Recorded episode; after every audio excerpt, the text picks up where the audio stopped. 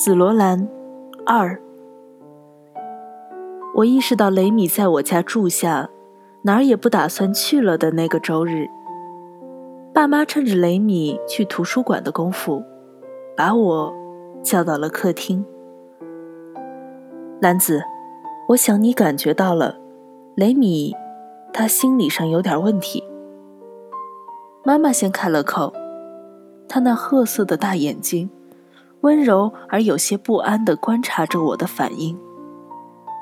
爸爸接着说道：“虽说应该有人跟他一起住，可雷米没有父母，也没有兄弟，孤零零一个人。今年又发生了一些事情，开春的时候住了院。”说到这儿，爸爸吞吞吐吐起来。摩挲着鼻子下面的胡须，爸爸的毛发很浓密，留长发总是竖在脑后，一半儿已经变成了银白色或灰色。鼻子下面的胡须也是一样的颜色。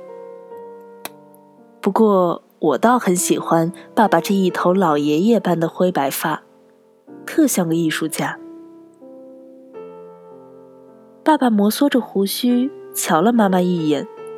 妈妈嗯了一下，轻轻点了头，开口说道：“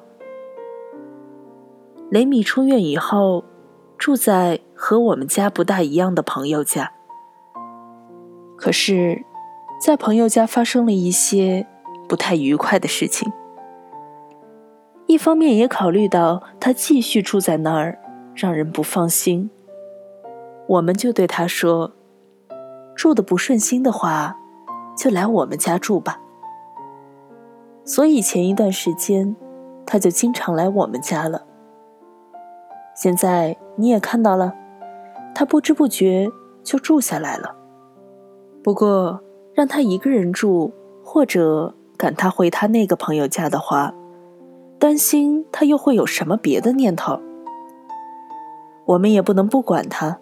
所以，我们打算让他和我们像一家人一样一起生活，帮他树立信心，直到他能够独自面对各种问题，一个人生活为止。兰子，你同意吗？嗯，同意。我回答。我并不觉得雷米住在我家有多碍事儿。那时候。我已经很习惯有客人来了。晚上，即便雷米住在对面房间，我也不会因此而睡不好而厌烦了。如果说有什么的话，就是不知道雷米在想什么，总觉得他神秘兮兮的。和他说话的时候，我常常觉得自己像个特别愚蠢的孩子。暑假期间。雷米躺在露台的折叠椅上，交叉着从裙裤里露出的长腿，吞云吐雾，像一个长大成人的不良少女，看着叫人揪心。但是无论从好的角度还是不好的角度看，都令人感觉有些危险的雷米，却怎么也讨厌不起来。至于让他住到什么时候，考虑到兰子要考高中，我们打算跟他说定，先住到今年年底。虽说雷米应该不会妨碍你复习考试，但是这么关键的时刻，家里突然多一个人，多少会有些影响吧。而且万一因为这个处不好关系的话，对双方都不太好。妈妈这么说着，分别朝我和爸爸嗯嗯的点了两下头。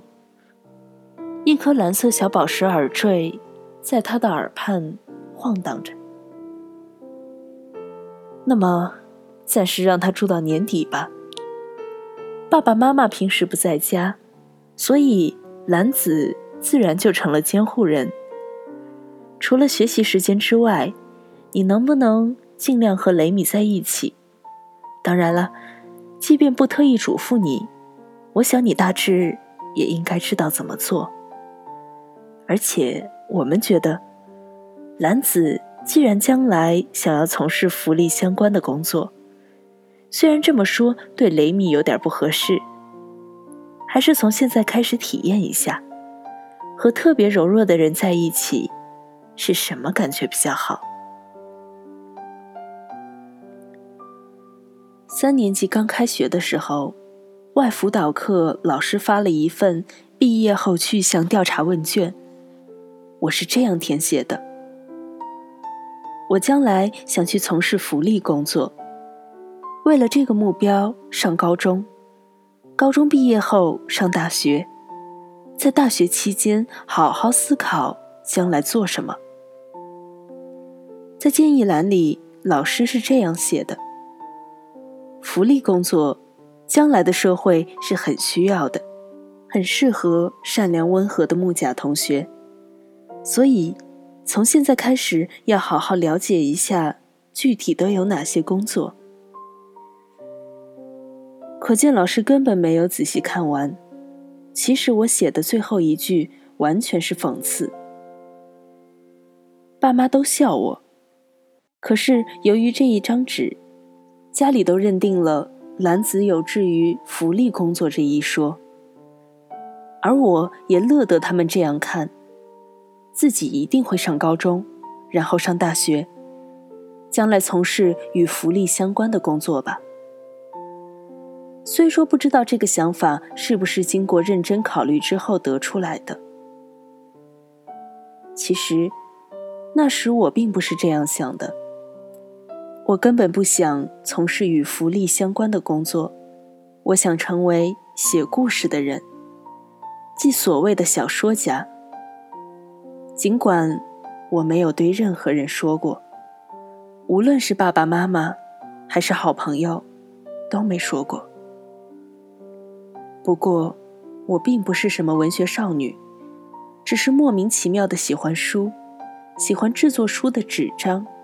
书里的文字，书里面的插画，自知写不出给大人看的那种深奥的书，所以我想成为写作连环画或童话故事之类给孩子看的书的人。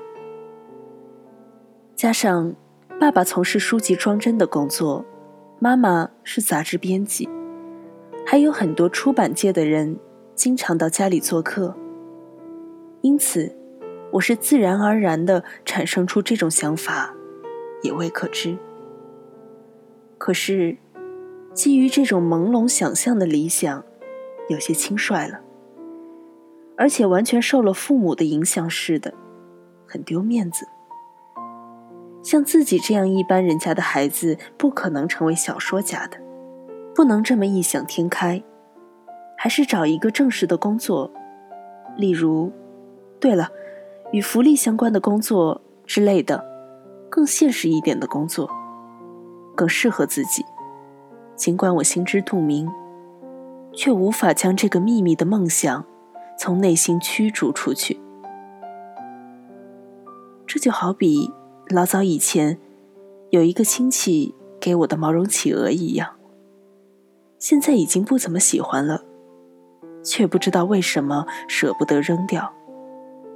就是不想从枕头旁边拿开。虽然听妈妈说雷米年轻时是立志做小说家，还是觉得自己是绝不可能受雷米的影响，立志走这条路的。反倒是瞧着裹着毛毯躺在露台椅子上的雷米，要是小说家的理想失败了。我就会变得跟他一样吧。有时候，心里就会哆嗦一下。